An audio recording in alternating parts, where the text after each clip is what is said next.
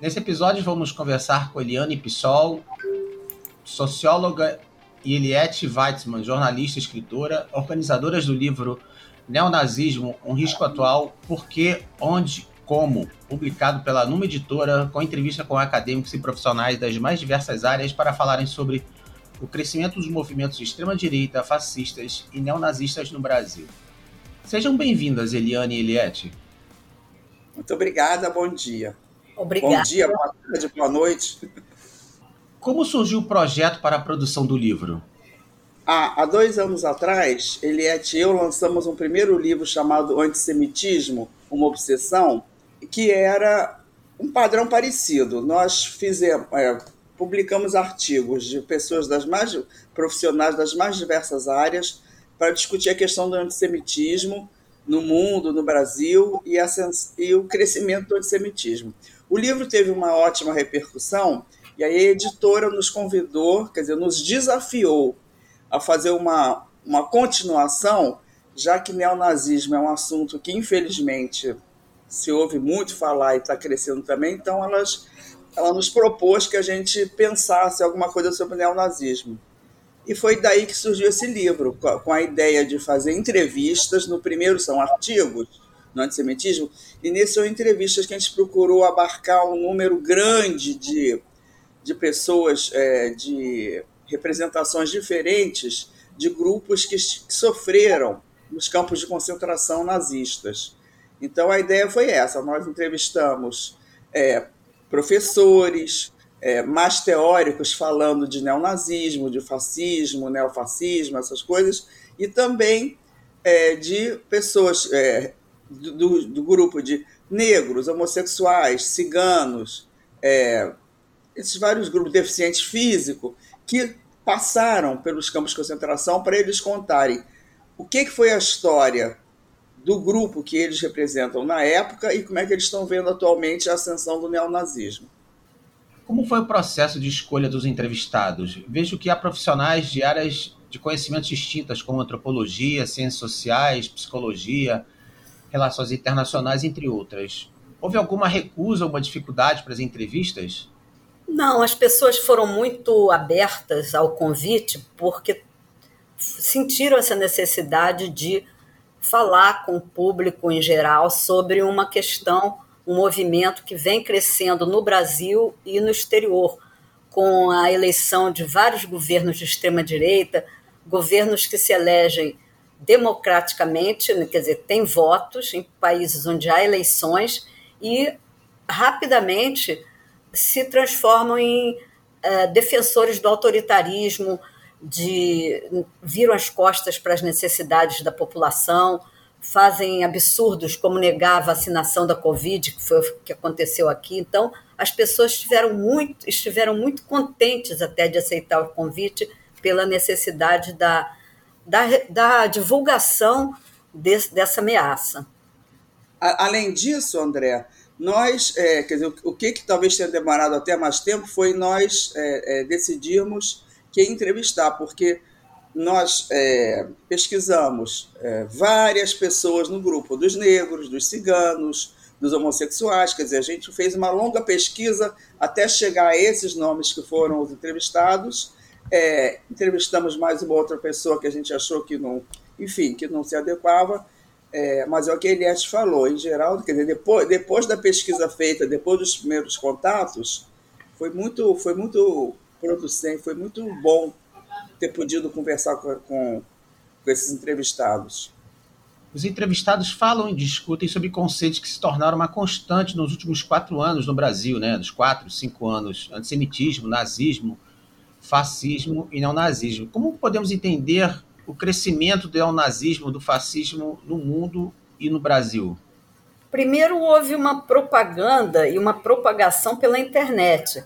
Quer dizer, desde que o Trump foi eleito, e até antes, movimentos de extrema-direita é, começaram a, a se reunir pela internet. Não, não preciso aqui citar nomes que são detalhes, assim, não são detalhes, mas assim, nos Estados Unidos, o, os sites, o Steve Bannon, que foi uma pessoa fundamental nos Estados Unidos para disseminar essas ideias, e com notícias falsas.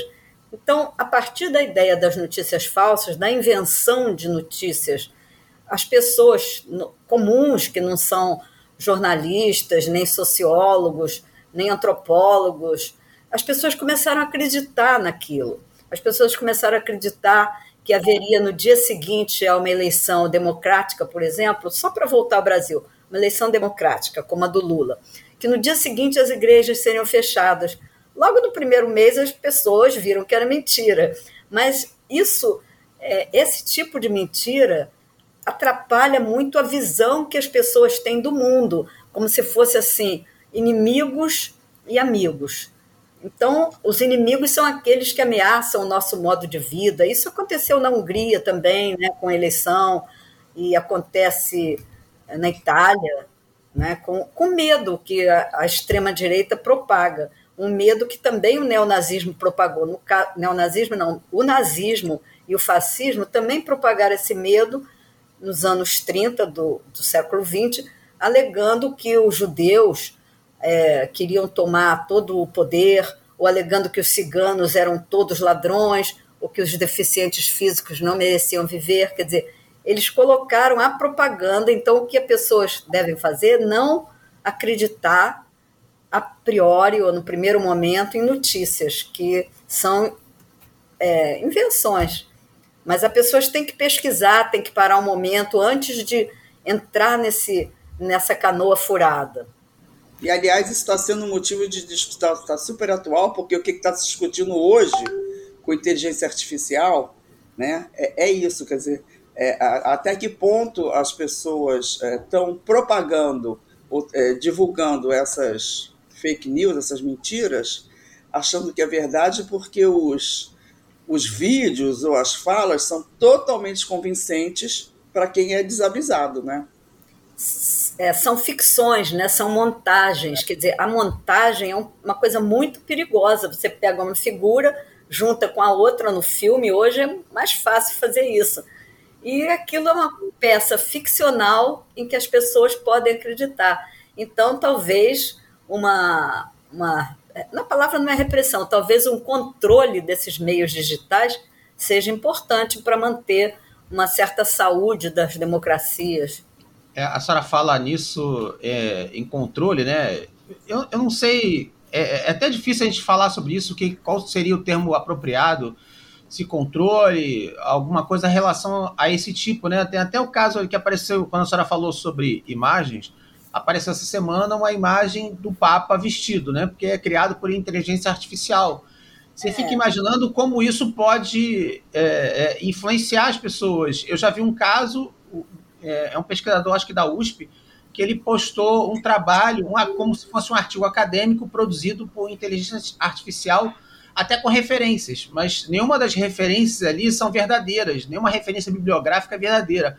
Só que a formatação do artigo criado por inteligência artificial era perfeita.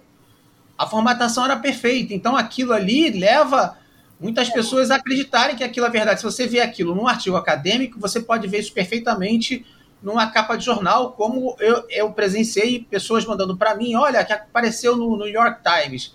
Aí eu falei, olha só, tem alguma coisa errada. Aí, ó, a fonte está errada. O, o que me chamou a atenção foi que o trabalho estava bem feito, a imagem era perfeita da capa, mas tinha alguns detalhes ali, só para um, um olho mais é, é, é, criterioso, um olho mais atento, percebe que a fonte da legenda, a, fonte da, legenda da, da, da, foto que a pessoa dá destaque sobre o. Não sei quem era. Aí tinha a fonte, estava errado. Aí tinha um outro que mandou a capa como se fosse a capa do site da BBC, mostrando uma foto do Haddad com um, um que dizia ser um membro do Hamas. Aí eu falei, pô, tem alguma coisa estranha, por quê? Porque a, a, a, a, a, cor da, da do, do logo da, da, da BBC não é esse Aí eu fui pesquisar exatamente como eu pesquiso Oriente Médio. Eu falei assim: esse cara tá estranho. O Haddad estava com aparência mais nova, estava um pouco mais magro. Eu falei: ó, essa, essa, essa foto não tá, não tá muito condizente com, com a legenda. Aí eu fui pesquisar. O cara que estava na foto nem era do Hamas, era um cara acho, do Fatah. E o cara do Hamas citado na dita reportagem já tinha morrido há quatro, cinco anos antes. Então, para um olho mais criterioso, uma pessoa que compreende melhor, que tem um pouco mais de cuidado, tipo, ah, vou cuidar, vou ter cuidado E a pessoa mandou para mim, eu fui mandei todos os dados de volta para ela e falou, ó, posta de volta onde você recebeu com a informação que eu te dei. Você recebeu, manda de volta uma informação correta. Porque fica difícil a gente lidar com esse tipo de coisa, com essa desinformação sem ou ou um material que propaga uma desinformação, não sei com que objetivo, e a gente tem que ver da onde veio aquilo. Ó, oh, mas o cara fez isso, olha, tá aqui a fonte aqui, mas que fonte? É que você vai olhar, não existe. Quando você vai, vai olhar, é um site é um blog de não sei quem que propagou uma, uma informação de outro blog. É. E a gente acaba vivendo. Uma... André, você é o exemplo da pessoa. Você não é um exemplo da pessoa, digamos assim, normal, entre aspas, que você é cuidadoso e vai checar as fontes. O perigo é que as pessoas recebem esse tipo de informação e não tem essa preocupação que você tem e, e, e divulgam e, e continua essa cadeia de divulgação das, das mentiras, é. né? que é o perigo que a gente está é, correndo. Então, a imagem, André, eu acho assim que a principal coisa nesses momentos é imediatamente pegar a imagem verdadeira e contrapor a imagem falsa. A pessoa espalhou uma imagem falsa, aí pessoa, você ou outros comunicadores populares colocam logo a imagem verdadeira dizem, ó, esta imagem verdadeira e essa aqui é uma montagem. Pronto, eu acho que isso tem que ser colocado na cabeça dessas pessoas que mandam imagens falsas. Porque falar não vai adiantar muito. Essas pessoas são crédulas, elas podem acreditar em disco voador, podem acreditar em imagem falsa. Então tem que mostrar as imagens verdadeiras. E, e, e, trazendo isso aqui para o nosso ponto, que é o neonazismo, é o que a gente tenta fazer com esse livro. É mostrar a falsidade de algumas de algum o, o resgate que está sendo feito do nazismo hoje, que a gente chama de neonazismo, né, distorce totalmente a realidade para algumas pessoas. Né? A gente vê aqui no caso do Brasil que nós temos negros, temos homossexuais, assim, que são, se dizem neonazistas, né, fazem parte desses grupos, e é a luzinha, que é a minhoca que a gente tenta botar na cabeça das pessoas, e a luzinha que, que a gente acende. Cuidado, neonazismo não é o que, que vocês estão pensando. Eu acho que isso é uma das, uma das coisas que a gente queria muito ressaltar quando a gente resolveu fazer o livro. E é racista. Então, num país onde há milhões de pessoas negras ou pessoas de ascendência negra e branca, há milhões, há não sei quantos centenas de milhares de LGBTQI+, inclusive ativistas, né? A gente tem visto passeatas de homossexuais e a gente tem que lembrar como o regime nazista e como outros regimes de extrema direita e neonazistas perseguem os homossexuais. Mas não é uma perseguição só de fala, é uma perseguição física. Os homossexuais foram para os campos de concentração, colocados triângulos rosa no peito, no, no uniforme dos campos, mortos em câmaras de gás, mortos, fuzilados. Então isso tem que ser colocado assim fortemente para que as pessoas não pensem que o neonazismo é uma coisa bonita porque é uma coisa de machos que se fantasiam ou como você disse que usavam roupas camufladas. Camufladas para quê? Para fazer alguma guerra? Nós não estamos em guerra, estamos tentando colocar uma sociedade de paz, né? É, alguns símbolos viraram quase é, recorrentes, né? Aqui no Brasil virou muito recorrente o verde oliva, né? Que é, antes era uma coisa comum que eu achava natural usar a cor, porque eu acho até uma cor bonita, mas eles se apropriaram de vários símbolos, né? Parece que a gente está vivendo na década de 30, né? Parece que a gente está vendo a Alemanha da década de 30 se apropriando uma criação de símbolos, de uma, de uma simbologia. É o camuflado, é o verde oliva, é a bandeira do Brasil que você fica até agora fica em dúvida se tem uma bandeira ali em dia de jogo do Brasil, se aquela bandeira já estava ali no dia do jogo é. da Copa, se tá, aquela bandeira já estava ali, se não estava. É. Parece que eles se apropriaram. E, e, é uma coisa até que eu falei do, do camuflado que eu achava normal usar, eu achava bonito. Que até um engraçado que um dia que eu fui ver uma camisa de corrida, eu vi uma camisa de corrida bonita, camuflada, era uma camisa. Aí eu olhei assim na hora, eu quando eu peguei ela de frente pro espelho, eu falei, não faz muito se parece até uniforme um uniforme bolsonarista. É, fica até estranho, é até estranho, né? Então, Faz... e a camisa camuflada, ela implica a palavra guerra, e a palavra guerra implica na palavra armamento. E armamento descontrolado implica em situações como tem acontecido em várias escolas. Não foi só o caso da creche, foi o caso de morte de professora, foi o caso anterior de um adolescente que invadiu uma escola e também provocou mortes. Então, esse armamento generalizado na casa das pessoas produz morte até dentro da família. Um rapaz que mata o pai, que mata o padrasto. Então, é uma coisa assim que a gente tem que pensar nisso. O armamento é um risco, é um perigo contra nós mesmos. E é uma coisa ne neonazistas, né, que eles acham que aquilo é coisa de. É, é? Não é de controle, é uma coisa de defesa. Defesa de quê? É uma, é uma arma, as armas são de ataque, ataque a inocentes. E as próprias famílias dos, do, dos neonazistas, das pessoas que acham que estão lutando contra algum sistema.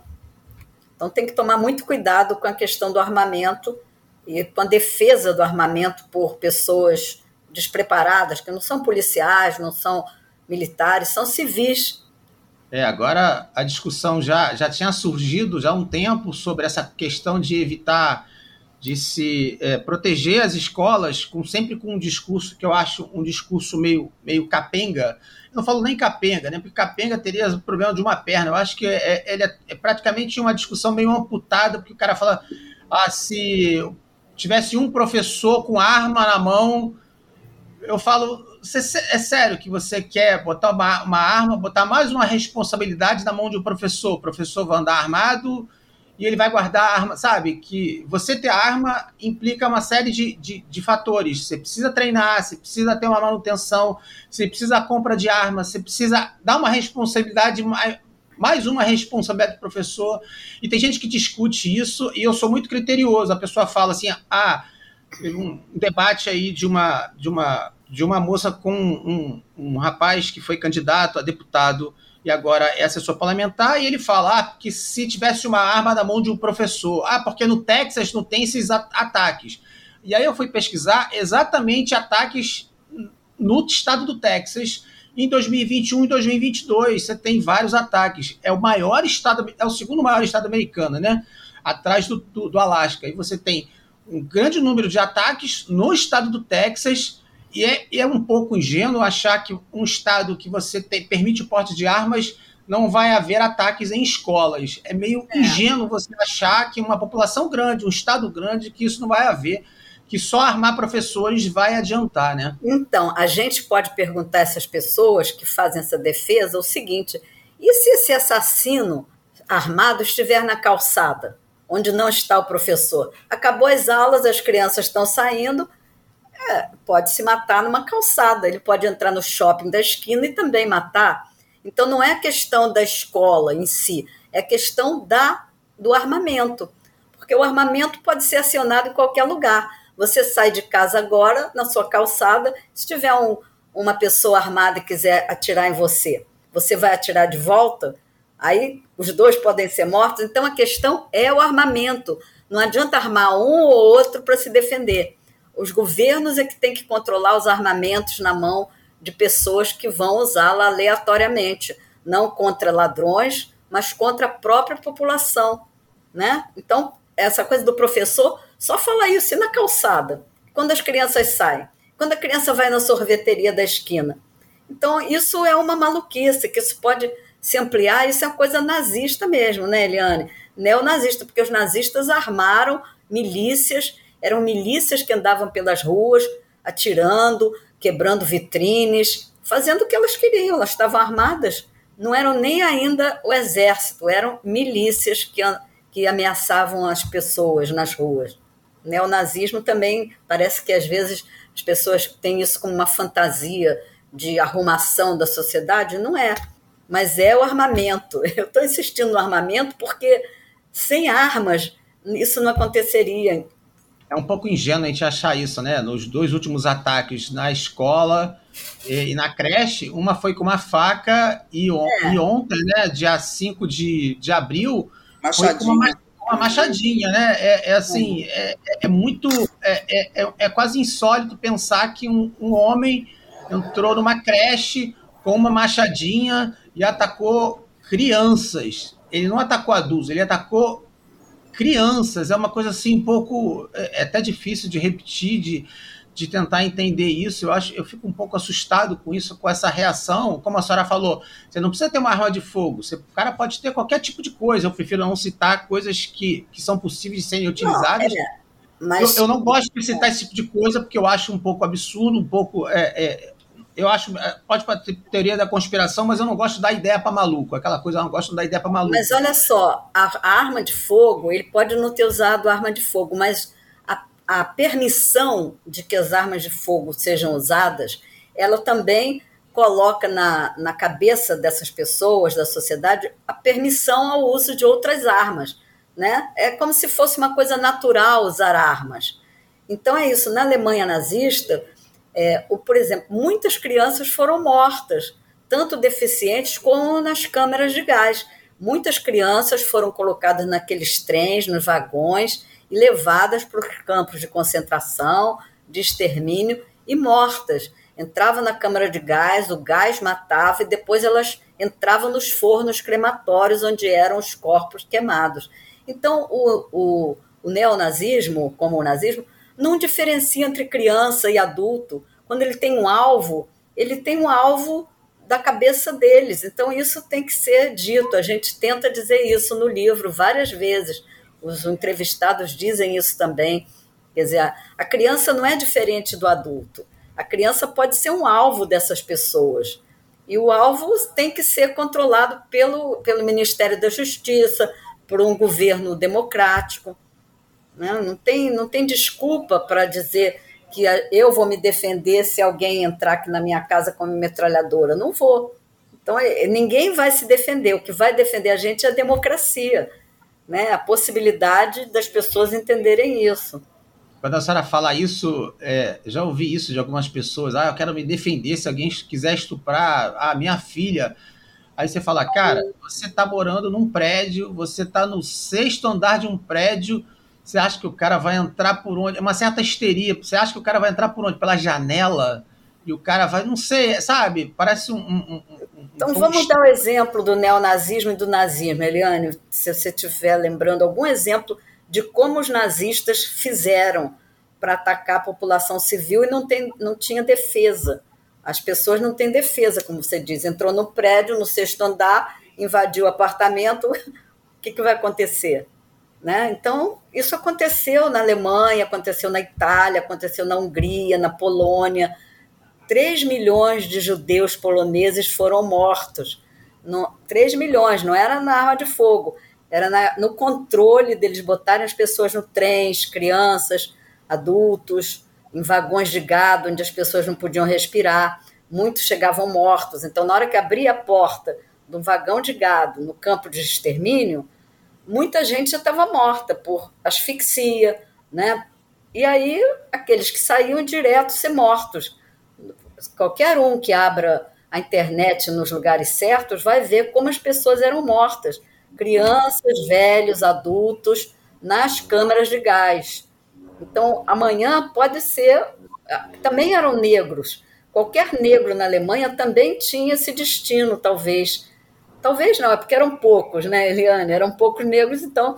Mas os ciganos tiveram o mesmo destino mesmo destino é, trens. Eu, eu quero falar dos trens porque é uma coisa que dá para as pessoas visualizarem. Botar 50, 100 pessoas num trem de gado, nesses trens que levam gado, tudo fechado, não tem janela. Aí andar um dia. Quando 100 pessoa... pessoas, não, Eliette, milhares. Milhares de pessoas, né? Lógico, ah, em, é. super em cada vagão, centenas de pessoas, no lugar que cabia 50, tinha 300 e 400. É, é, eu pensei em cada vagão, justamente, mas assim, se você for contar o trem inteiro, era o trem inteiro. E aí as pessoas chegavam lá, tinha os guardas armados, os milicianos também, e direto mandavam as pessoas para ser cremadas, para ser primeiro gaseadas, né, e depois eram cremadas. Quem é que era separado para não morrer? Os homens mais fortes, jovens, que iam para o trabalho forçado, trabalho escravo. Então, isso a gente tem que, todo tempo, advertir contra isso, contra essa, essa, esse massacre em massa, que amanhã alguém poderia, um neonazismo no Brasil, chegar a dizer: vamos massacrar aqui nessa cidade todos os homossexuais. Né? Uma cabeça nazista poderia falar isso. É, um pouco. Tem, ah, tem umas coisas que são tão absurdas das pessoas falarem que é, é, é até estranho, né? Que você, você ouve as pessoas falando, né? É, me remete sempre ao caso da, da médica Nise Yamaguchi, quando ela, muito infeliz, falou assim: ah, você acha que os judeus, ah, se não fossem massas de manobra, aceitariam ir para trens e para campos de concentração? É algo assim, você fala, você falar, é sério que ela tá falando isso? É uma coisa assim, é, um, é uma coisa tão absurda, tão surreal, que chega a doer. Como é que uma pessoa consegue falar isso? Será, cara, será que você não entende o sabe? Parece que ela não entende o grande processo ao qual a população alemã e de outros países da Europa foram submetidos até chegar a esse ponto entendeu? Essa naturalização e o cara, será que o cara vai entrar? Ah, ele entrou pacificamente, ele foi massa de manobra. Não, ele não foi massa de manobra, ele foi colocado lá de forma violenta. Não foi só o trem, foram os guetos, foi tudo, foi toda a violência, é um grande processo. Tem a, a, a, eu gosto sempre de citar, quando se fala, ah, porque você acha que vai acontecer. Eu gosto sempre de citar a Noite dos Cristais, que é um grande um grande evento de violência que interrompe, que rompe na, na Alemanha e que as pessoas hoje em dia parece que aquilo foi assim, ah, os judeus entraram em campos, em, em, parece que eles entraram, desculpa usar o termo, perdão, com, com todo respeito, parece que os judeus entraram em, nos trens placidamente e, e, é uma coisa muito absurda você pensar isso, entendeu? É, é, eu acho assim desumano pensar isso. É, agora voltando assim é, o fascismo, né, o nazismo, o nazismo, como podemos melhor conceituarmos esse movimento que se intitulou bolsonarismo, né, que foi intitulado de bolsonarismo no Brasil? Olha, é, tem gente até que acha que a gente não deve usar bolsonarismo e sim falar diretamente fascismo, extremo, movimento de extrema-direita, né? E se a gente pensar que é, o nazismo foi uma ideologia política disseminada amplamente pelo Partido é, Nacional Socialista dos Trabalhadores Alemães, que era o partido é, que elegeu Hitler, né? Mas o nazismo é uma ideologia fascista, exatamente, é o fascismo com elegendo uma prioridade de exterminar, é, é quer dizer, é, é, a raça ariana é a única que tem que viver, então vamos exterminar todos os não arianos, não brancos, a começar pelos judeus. Quer dizer, então a ênfase do nazismo foi essa, um movimento fascista que se voltou contra os judeus, em primeiro lugar, e depois é, contra os ciganos, os negros, homossexuais e deficientes físicos, tudo a gente fala no livro. Então, o perigo disso que a gente chama bolsonarismo é que nós vemos muitas manifestações neonazistas e como eu falei antes, dizer, na realidade o neonazismo é o resgate do nazismo para a atualidade, né, com uma face, digamos assim, repaginada, é, para ter mais sintonia com a nossa época atual, né? mas as ideias nazistas permanecem são as mesmas, né? como antissemitismo, racismo. O antissemitismo é uma das formas do racismo, né?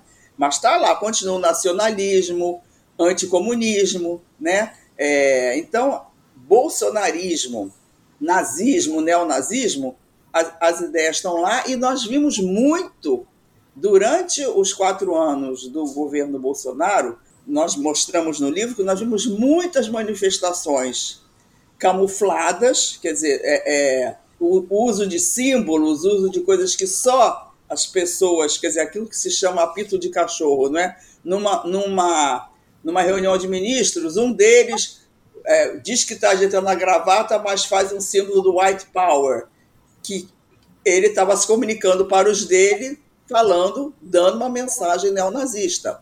Ou bebendo, todo mundo bebendo leite numa reunião com Bolsonaro. Leite é um símbolo da supremacia branca. Então, durante, é, quer dizer, não estou dizendo que isso começou no governo Bolsonaro, é, é, infelizmente, o antissemitismo não acabou, quer dizer, continua.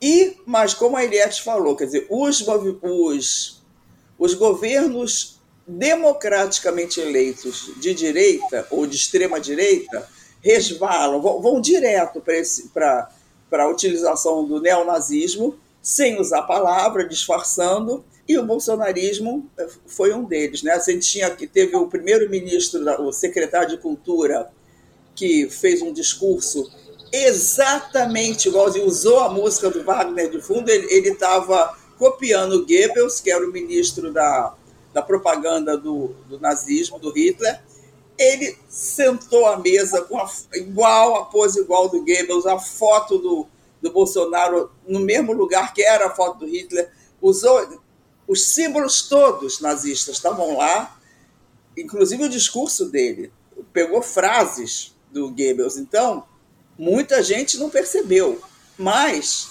é, nós que estamos atentos a isso percebemos e logo denunciamos, e por causa da pressão popular ele caiu dia seguinte.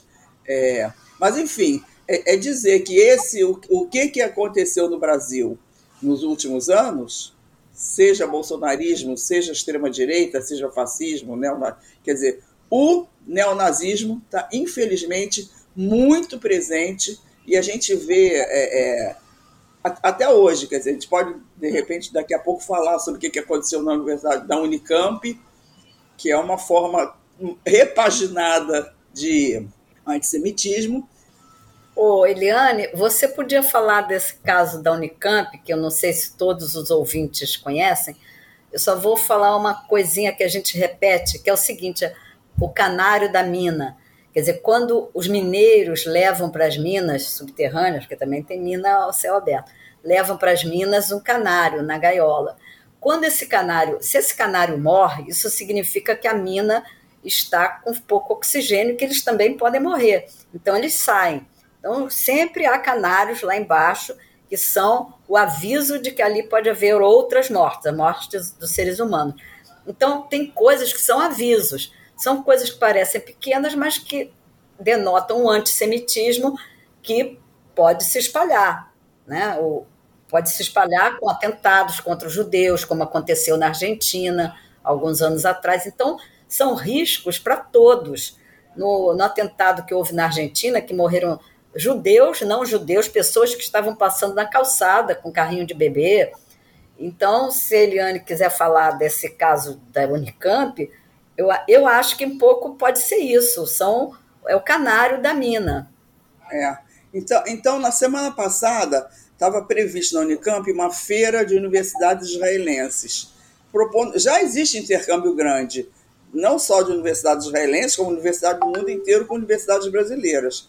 Então, algumas universidades de Israel é, vinham apresentar seus programas, oferecer bolsa de estudos, e houve um movimento no lado de fora é, agressivo de um grupo de pessoas para não deixar a feira acontecer, não deixar ninguém entrar, encurralou os organizadores, as, as pessoas da, da feira. A feira teve que ser cancelada e eles estavam gritando slogans anti-Israel é, com faixas, com cartazes e gritando slogans anti-Israel e que Israel era imperialista e que era um absurdo e viva o povo palestino, viva o povo palestino e não podemos deixar isso acontecer. Quer dizer, é como se como se quem tivesse lá de israelenses ou de alunos que quisessem estar interessados fossem contra o povo palestino, não. E a gente vê claramente que usa-se, usa-se a, a, o Estado de Israel, a existência do Estado de Israel, para, quer dizer, esse anti-sionismo, mas com certeza é uma manifestação antissemita contra os judeus, porque eu queria saber o que que esses é, rapaz, essas pessoas estavam protestando é, é, fariam se fosse uma feira de universidades chinesas, que os chineses matam lá os aquela minoria muçulmana uigures, uma, uma, uma feira americana, de universidades americanas. Quer dizer, a maioria dos países do mundo exerce é, é, situações de faz situações de violência contra outros povos, mas o Estado de Israel é o único que é cobrado dessa maneira violenta e como se todos os judeus ou todos os israelenses concordassem com isso. Mas enfim, cancelou-se a feira, foi um vexame para a universidade que não conseguiu tomar providências a tempo. E os alunos brasileiros perderam uma grande oportunidade de conhecer vários projetos na área de tecnologia que são excelentes e podiam estar indo lá fazer intercâmbio, ou a universidade vir aqui é, intercâmbio. Então, então é isso, quer dizer, é, é, é, o, é o canário que está dentro da mina e que morreu por falta de oxigênio. É, foi a primeira vez que a gente viu uma manifestação assim mais agressiva em termos físicos mesmo, de impedir um movimento, é, impedir uma feira de intercâmbio, e, e, isso é o canário na mina. As, as, as, as situações vão, vão aparecendo e pode ser cada vez mais violentas. O outro lado, inclusive, daqui a pouco pode haver uma, um, uma feira negra e chegar esses supremacistas brancos e também agredirem aquelas pessoas de uma feira negra, por uma feira afro, né? aquela feira que acontece. Então é um perigo mesmo para os judeus e para todo mundo. Então isso tem que ser assim gritado constantemente. A gente tem que protestar, botar isso na mídia, falar que isso é antidemocrático, isso é neonazista, isso é tudo de ruim que pode acontecer no regime democrático. Professora Eliane, a senhora falou sobre o assessor de cultura, né, que fez um discurso, né, é, ao do Goebbels, né. Sobre esse movimento de direita no Brasil, raramente vemos as pessoas se assumirem fascistas ou neonazistas, né, com algumas exceções, ainda que indiretamente, né, como o deputado federal Paulo Bilinski, né, eleito pelo PL de São Paulo, que afirma que seu bisavô lutou contra o comunismo. Significa que na Segunda Guerra, se ele lutou contra o comunismo, ele era nazista, né? Indiretamente ele assume. Não, não chega a ser uma admissão, né? A dificuldade de se enquadrarem ou de se assumirem como fascistas se deve ao fato de uma não identificação com o fascismo, né? Tem até o fato de a senhora citar o, o partido nazista, parece que sempre o cara cita, para se dizer não nazista, ele cita sempre o nome do partido, né? Que é Partido Nacional Socialista como se o partido nazista fosse realmente socialista e de esquerda. É uma correlação meio, meio cega, meio, meio burra, né? Eu prefiro não chamar de burra. Assim, é uma ingênua, não sei se é ingênua ou se é burra, mas é uma correlação meio é, é capenga. Essa dificuldade de eles se enquadrarem tem a, a ver com essa não identificação ou com uma não compreensão de elementos que os caracterizem como fascista ou meramente uma negação explícita, né? Como é o caso do, do secretário especial de Cultura do, do, governo Bolsonaro, Roberto Alvim, que fez o discurso facsímile do Goebbels em janeiro de 2020, ou no caso do assessor especial para assuntos internacionais da Presidência da República, o Felipe Martins, em audiência do Senado, que fez uma, o gesto da supremacista branca. Acha que essa dificuldade, esse, esse falta de se enquadrarem, de se assumirem ou de se enquadrarem como fascistas, de neonazistas, se deve a que fato? Olha, eu acho, eu acho que antigamente eles eram até mais envergonhados. Agora eles só não usam a palavra fascista, né? Mas está muito mais escancarado que eles são, né? Eu, eu, eu acho que é apenas uma coisa assim, uma, mas isso não é só no Brasil, acho que no mundo. Ninguém se diz eu sou fascista. As pessoas falam eu sou de direita.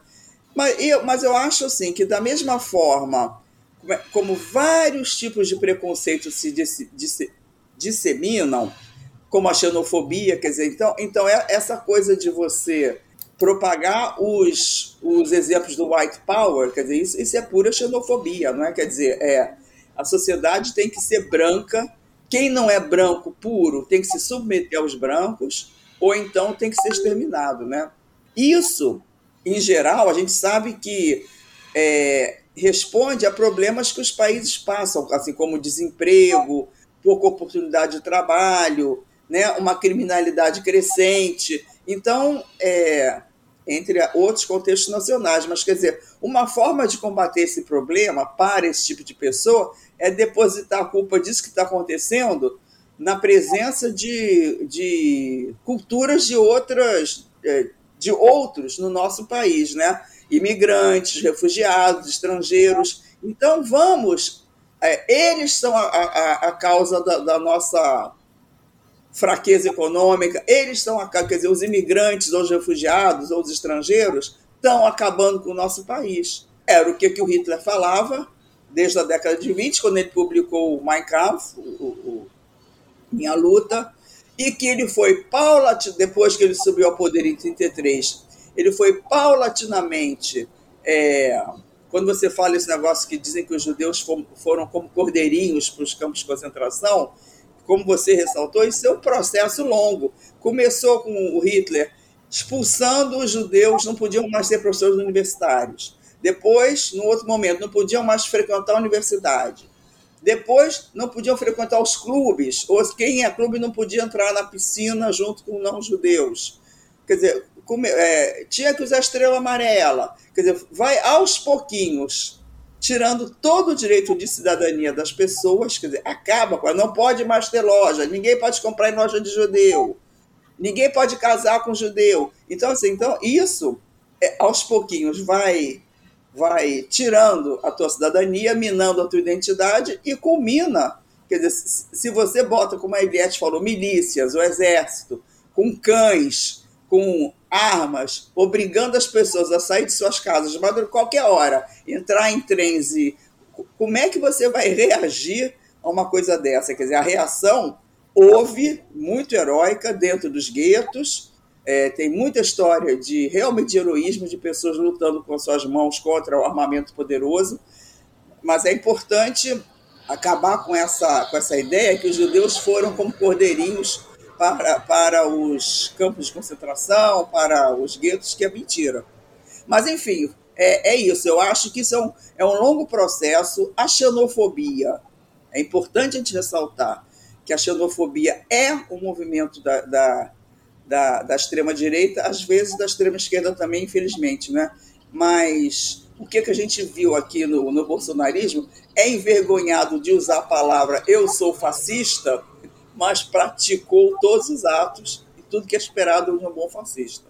Chega a ser um discurso é, repetitivo, é só trocar o fascismo, ou nazi, eu sou fascista, eu sou neonazista, ou eu sou conservador. É sempre o conservador. Ah, sempre arruma um jeito de encaixar alguma coisa assim.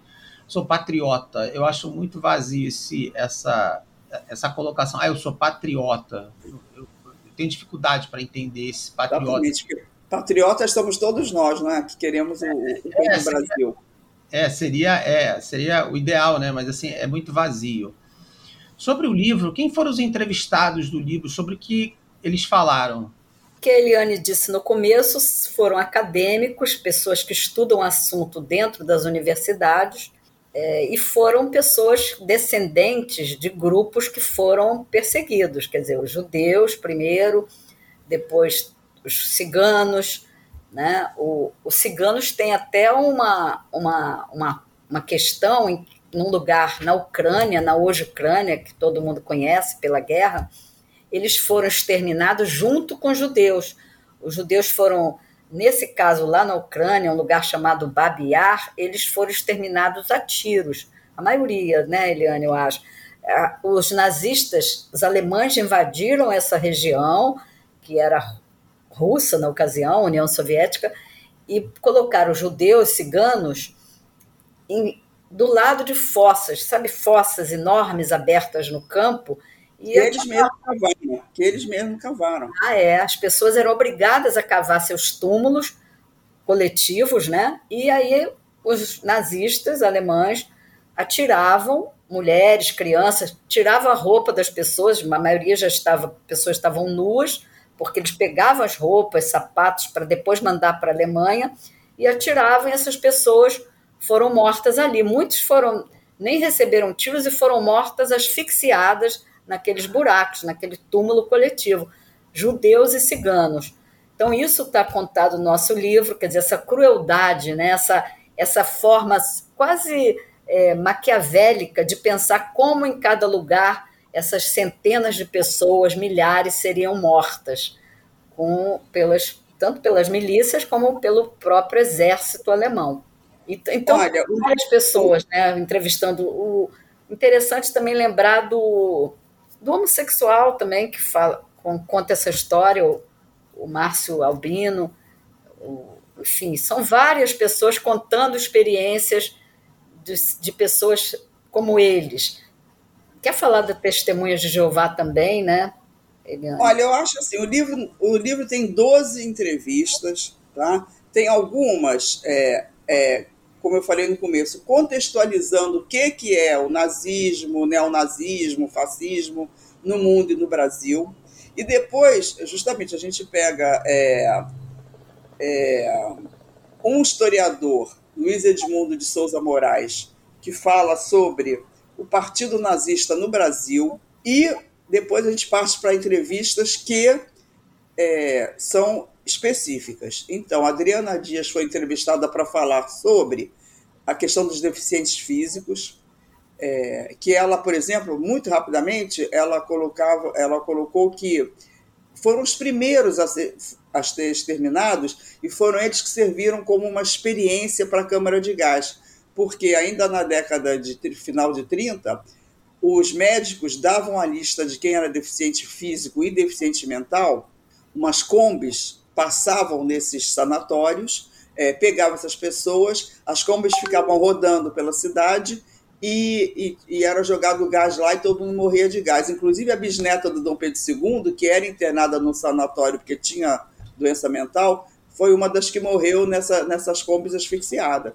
É, isso está contado aqui no livro. Então, é, temos esse depoimento de uma deficiente física, temos depoimento de um negro, muito interessante, que chama atenção, a, a, a entrevista dele traz muito para o Brasil atual, compara o que, que os judeus sofreram na Alemanha com o que, que os negros sofrem hoje, tudo com as devidas proporções, é lógico, mas ele traz muito para a nossa realidade brasileira. É, tem das testemunhas de Jeová, que foram os únicos que poderiam não ter ido para os campos de concentração, porque eram arianos, digamos, entre aspas, arianos puros, mas pela religião deles, e eles são muito assim, são religiosos assim, muito compenetrados, com a palavra, fervorosos. fervorosos, eles só podem servir a Deus. Então, Heil Hitler, que é a saudação, salve Hitler, eles se recusavam a falar. Eles se recusavam a ser, porque salve só Deus, né? é, não, não serviam exército. Então, eles foram para campos de concentração porque se recusavam a, a saudar ou, ou, ou, a obedecer, achando que o nazismo era, era a solução para o mundo.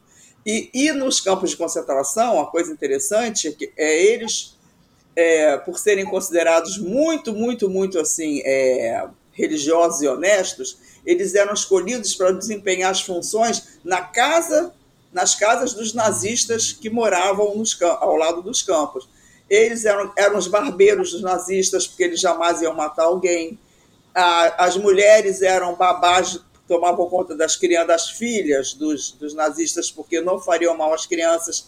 Então, eles tiveram um status, assim, digamos, privilegiado dentro do campo, e isso são é, coisas muito novas que foram contadas aqui no livro, que a, a gente ficou feliz de poder é, mostrar esses, essas, essa história que é desconhecida da maioria das pessoas. Eu percebi que a publicação traz um tom mais informal da escrita, né? reproduzindo um tom da, o tom da conversa, né? não omitindo a espontaneidade dos entrevistados em relação a temas tão sensíveis, o que torna a leitura até mais agradável. Né? Eu, eu considerei mais agradável, ainda que o tema, em geral, seja um tema muito delicado, ou até pesado né, em relação a isso, né, que você sempre falando sobre o nazismo, acaba falando em morte, extermínio. Essa era a intenção inicial para o livro ou surgiu de forma espontânea? Olha, sempre foi a intenção, desde o início, justamente porque como a gente queria publicar um livro que a leitura fosse fácil, a gente não quis nunca uma obra acadêmica, embora entrevistássemos professores de universidade, nosso esforço foi sempre para manter a linguagem bastante fluida e bastante atraente para sair dessa, dessa, digamos, dessa caixinha assim de livro escrito para universitários. É um livro que, que pretende, é, gostaríamos que fosse muito difundido, porque justamente é uma linguagem, como você percebeu, fácil, de, de fácil compreensão, embora o tema seja profundo. Porque a linguagem do fanático a linguagem do fanático, segundo um escritor Ramos Osh, é uma linguagem de, que dificilmente você consegue dominar ou controlar ou combater pela, pela racionalidade, porque o fanático fica totalmente à mercê dos seus sentimentos, das emoções. Então a gente também tem que combater com a emoção, combater com o sentimento, explicar, falar, mostrar além da racionalidade, pela emoção. Quer dizer, o que, que você sentiria se isso estivesse acontecendo no seu edifício, com a sua família? você tem um parente autista, né? Esses milhares de rapazes que ouvem essas mentiras e proclamam. Tem algum autista na sua família? Você conhece autistas? Você conhece negros? Você é, é também negro? Então essas pessoas têm que ser têm que ser têm que entender o que foi o nazismo e que poderia se voltar contra elas amanhã, mesmo não sendo judeus, né, que foram as maiores vítimas, eles têm eh, eles precisam entender que esse neonazismo se volta contra minorias ou não minorias, como no caso dos negros. Então é preciso manter essa, essa luta, repetir. Nós gostaríamos que esse livro até fosse lido em escolas, comentado em escolas, não lido inteiro, mas assim, comentados, a importância é muito grande. Uma das, das, das entrevistadas, a Lia Weiner, que tem um grande estudo sobre a branquitude no Brasil, trabalha em Santa Catarina, ela trabalha na Universidade Federal de Santa Catarina. Ela diz como ela sofre com esse antissemitismo e contra o racismo, porque os filhos dela são negros. Ela tem dois filhos negros. Então, é, ela conta como é perigoso, como ela sente o perigo dessas crianças andarem na rua, quer dizer, como é um sofrimento diário. Então é bem assim, é bem forte tudo isso e as pessoas têm que entender. Pela emoção, porque qualquer um que ouve você pode ser casado com uma negra e ter filho, qualquer branco desses que usava roupa camuflada ou usa, pode de repente ser casado com uma mulher negra, ter filhos que também são considerados negros na sociedade, são mesmo. E, enfim, essas pessoas têm que se, se comprometer a lutar contra isso, porque elas são vítimas também. É um pouco, é um pouco ingênuo a gente achar que vai, a gente vai racionalmente convencer essas pessoas ou explicar alguma coisa, né? Eu passo assim, é, eu parto da ideia de que a ideia dessas pessoas parece quase um papo de butiquim, né? Essa, esse convencimento, esses argumentos são é quase um nível de papo de butiquim eu acho que tem hora que a gente tem que ir para o papo de botequim para debater esse tipo de coisa com eles, para o cara entender de uma maneira um pouco mais simplista. O cara vem com umas ideias, ah, mas o partido social, o partido nazista era socialista. Do... Não, mas você tem que explicar, ó, oh, mas isso aí socialista é uma coisa, nacional socialista é uma coisa, e o socialismo é outra coisa totalmente diferente. Parece que a gente tem que ficar explicando de uma maneira muito mais é, é, de uma forma prosaica, em vez de partir é. para um argumento mais é, é, complexo, porque é muito difícil combater isso. Infelizmente, parece que se naturalizou esse tipo de coisa e é cada vez mais difícil, e, e como aconteceu ontem, né, dia 5 de maio, 5 de abril. abril, hoje, dia 6 de abril, é difícil explicar para as pessoas, ah, mas o cara ali não usou arma, ele, não usou arma de fogo, ele usou uma machadinha. Eu falei, cara, mas a violência tá nele, a, violência tá ali nele, tá em, tu, em tudo que tá ali, tá, tá, ali naquele, naquele rapaz, entendeu? Então, é, é você explicar que o cara teve um surto psicótico é muito, é muito pouco para explicar aquilo.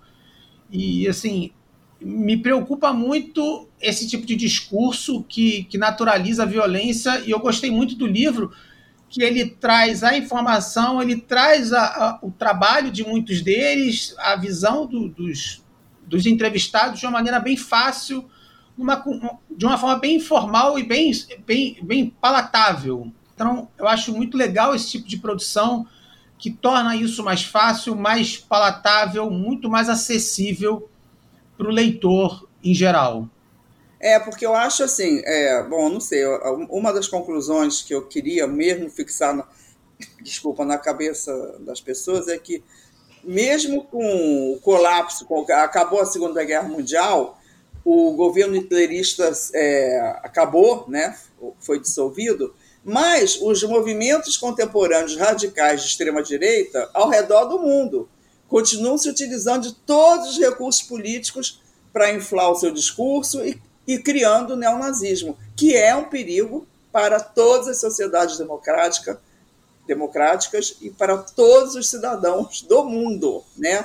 Então, acho assim, é, a gente tem que olhar para o presente sem esquecer da história, história com H maiúsculo, da nossa história, né? e tentar compreender que tipo de estruturas e carências sociais, enfim, o que, que criou esse terreno propício para surgir no Brasil? O movimento ultranacionalista que foi apoiado na, na figura do Bolsonaro nesse primeiro momento, mas que com Bolsonaro ou sem Bolsonaro continua, vai continuar, e, e é, eu acho, é, é, modéstia à parte, que o nosso livro tem um papel importante de chamar atenção para isso. O movimento continua, o neonazismo está aí, e nós temos que ficar alerta e combater isso aí. Eu queria agradecer, professora Eliane, é, professora Eliette, queria agradecer muito a participação de vocês, a conversa sobre um tema tão sensível, tão delicado, tão importante e que, infelizmente, está no próprio livro, né, o nazismo, um risco atual. Infelizmente, é um problema atual.